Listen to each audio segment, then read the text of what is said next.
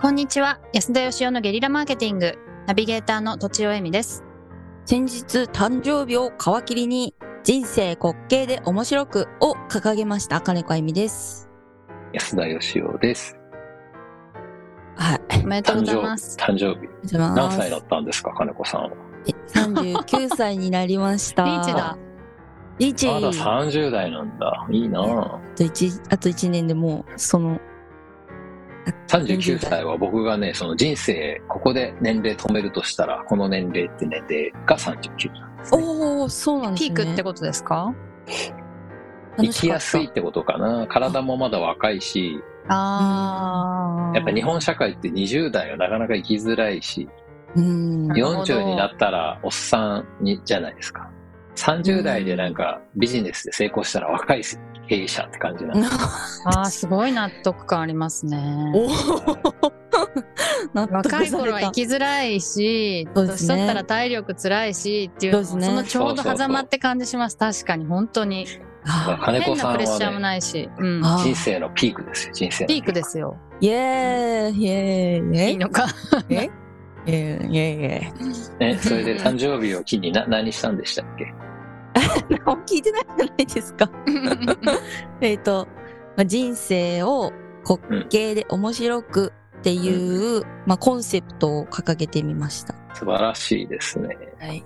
それ人生通して使うのそれってことはちょっと一旦一年見てみようか な。 今年じゃなくてでも人生って言ったの、ね、一応、うん、一応そう大きくた捉えてた方が、まあ面白いかなとは思ってますけど。人生ってやっぱね、不真面目に捉えてる人の方がうまくいくんですよね。うーん。不真面目っていうのは何て言うんですかね、朝、昼まで寝て何もせず家にいてっていうのは、これは不真面目じゃないんですね。うんおー、なそうんいてう言イうメージんでしですょうね。ねこ。れはなんか単なる手抜きって感じで、あー真剣にそっか不真面目にやるっていうことが大事で、子供みたいな感じですよね。うーん。なるほどはい。真剣に遊ぶとうまくいきますよね、人生ってね。うんなるほどそうか。そう、し真剣に遊ぶっていうと、とてもいいですね。うん。そうしようだから真剣におちゃらけるのがいいと思いますよ。わかりました。そう、そうさせていただきます。はい。じゃあら、はいはい。で、本日は、えーご質問をいただいてます。えー、60代以上の会社員の方からご質問いただいてます。えー空飛ぶ車と航空機の境目を知りたいです。空飛ぶ車たちが車には見えません。なぜ空飛ぶ車と称しているのでしょうかというご質問です。なるほどな。るほどほどありがとうございます60代以上の方にとったらね、あの、やっぱ手塚治虫の世界ですよ。車がピューンとこう飛んでいくっていう。僕もでも常々ですね、あの、ヘリコプターは飛んでるとにいう、一応、なんでしょう。えー許可。いや、許可は僕はするもんじゃないか。認識ですかどうなの式うん。まあと認めてるんですが、認めて飛る行機は飛んでるとは私は認めてませんで、なんかそういう話ありましたねはい、か枯れ葉が木からひらひらってこう落ちてくるでしょ、うんうんはい。あれってストンと落ちないじゃないですか、石ころみたいに。はいゆっくりひらひらって落ちてくるでしょ、あれが飛んでるとは言わないじゃないですか。うんうんおー。あんな感じだと思うんですね、飛行機。鳥僕のとか中でどうはですか鳥はね、飛んでますね。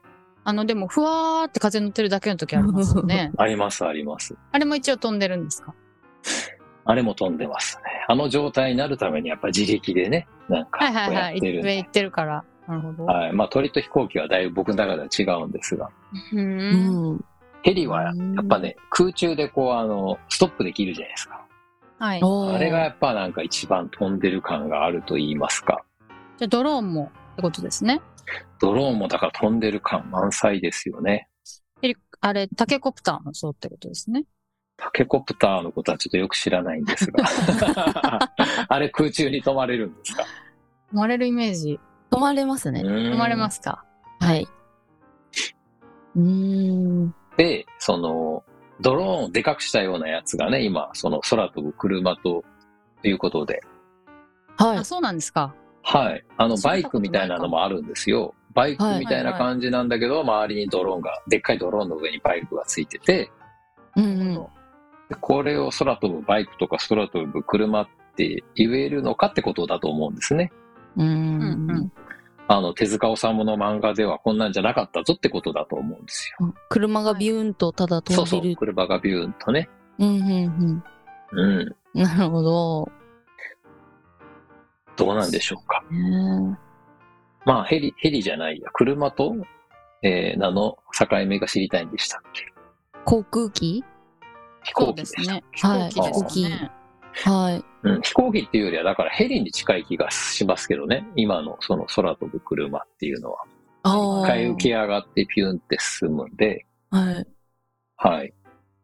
うんまあ、あの、境目はどこかっていうと、かなり曖昧だと言わざるを得ませんよね。うん。まあ、つまりう、んそ、の、タイヤがついてるかどうかで言ったら、やっぱヘリとか飛行機にもタイヤついてるじゃないですか。うんそうですね。ついてますね。あ、そ 四輪、時る計に車っていうと四輪のイメージですね。まあ、だから飛行機じゃ四輪にしたら車になるのかってことになりますし、うん。そのうだエンジンが。ジェットエンジンだとか言ったって、今ね、車も電気自動車みたいになってきて、飛行機も電気になっちゃうかもしれないし。そうだうん。それで言うと、その、車として使えるヘリみたいなのがあるとしてね、ヘリコプターなんだけど、翼を折りたたんで、そのまんま道路走れますっていうヘリがあるとするじゃなでおすーはい。はいそれと、車なんだけど翼を広げてそのままヘリみたいに飛べますっていうのがあった場合ね、うん。はい。ほとほとんど同じじゃないかなって気がするんですよ。うんうん。そうですね。つまり、車としても使えるヘリと、ヘリとしても使える車。うん。一緒ですね。ね一緒えでだ。この方はその境目が知りたいってことですけど、境目は多分ね、僕はないんじゃないかと思うんですよ、厳密には。うんうん。うん。で、なんで空飛ぶ車って言ってるかっていうと、これはもう、あの、単純明快で、うんうん。走れるヘリじゃ売れないからですよ。なるほど。逆マー言ケうマーと、ケティングにかん 的に考えてね、確かに。えー道路も走れるヘリってそんなもん買うかっていう感じじゃないですか。同じもんなんですよ。同じ商品なんだけど。だけど、空飛ぶなる車ほってど言われたらやっぱ欲しくなるんで、まあ確かに単純にだからその空飛ぶ車って名乗るうん。べきで売るんだったら、うんうん。そのマーケットを取りに来てるっていう単純にそういうことで、じゃあ何をもって車なんだっていう人一定数いると思うんでうん。で、より車っぽい、うんより車っぽいとは何ぞやみたいなのを追求した空飛ぶ車もいずれ出てくるんでしょうね、だからね。なるほど名前だけの違いだったってことなんですかね。僕はそう思いますけどね。ああ。あの、ようく、んその、車でもね、うん。翼出して、ついに空飛ぶ車があって、よく出てくるんですよ。ドローンみたいなやつもあるけうど、ん飛行機みたいなタイプもあって、うんうん。はい翼が出てきて、そのままビュンって飛ぶんですけど、僕もそれ見て思いましたもん。いや、これは飛行機だろううんうん。と。飛行機を車の形で走れるようにしただけだろうと。 ああ。個人が所有できるような形に。所有、まあ、個人は別に飛行機も所有できるんでしょうけどあそっ、か道路が走れるってことなんじゃないですか。だからあー4輪にして、なるほど。だから多分ね、その明確な基準ってないんじゃないのかなって気がしますね。ただその法律が車と認知するか飛行機かによってなんかね、免許とか、なんうかん。使える条件とかいろいろ違ってくるんでしょうね。そうですね。う。うんんもう、すごい。まあだけど僕はあの単純に空飛ぶ車というものはいずれできて、それが車であろうがなかろうが、みんなが、あ、これが空飛ぶ車だって認知すれば売れていくんで、なるほど。 そこをみんなが単純に取りに来てるんだろうなって感じはしますけど、だまだまだ違和感があるんで、まだこれって感じじゃないんでしょうね。うん。うんなるほど。ね。運転が難しそう。運転はもう全部自動になるんじゃないですかね。ドローンそみたいに。うか行き先ポンって入れたら、あとピューって行くようになるんじゃないですか。おなおだ。ってドローンで荷物が運べるんだから、人間も運べるに決まってるわけでね。うん、なるほど。そっか。そうなんです。うん。ということで、はい。土ちさん、ままさとか、めを。まとめるんですか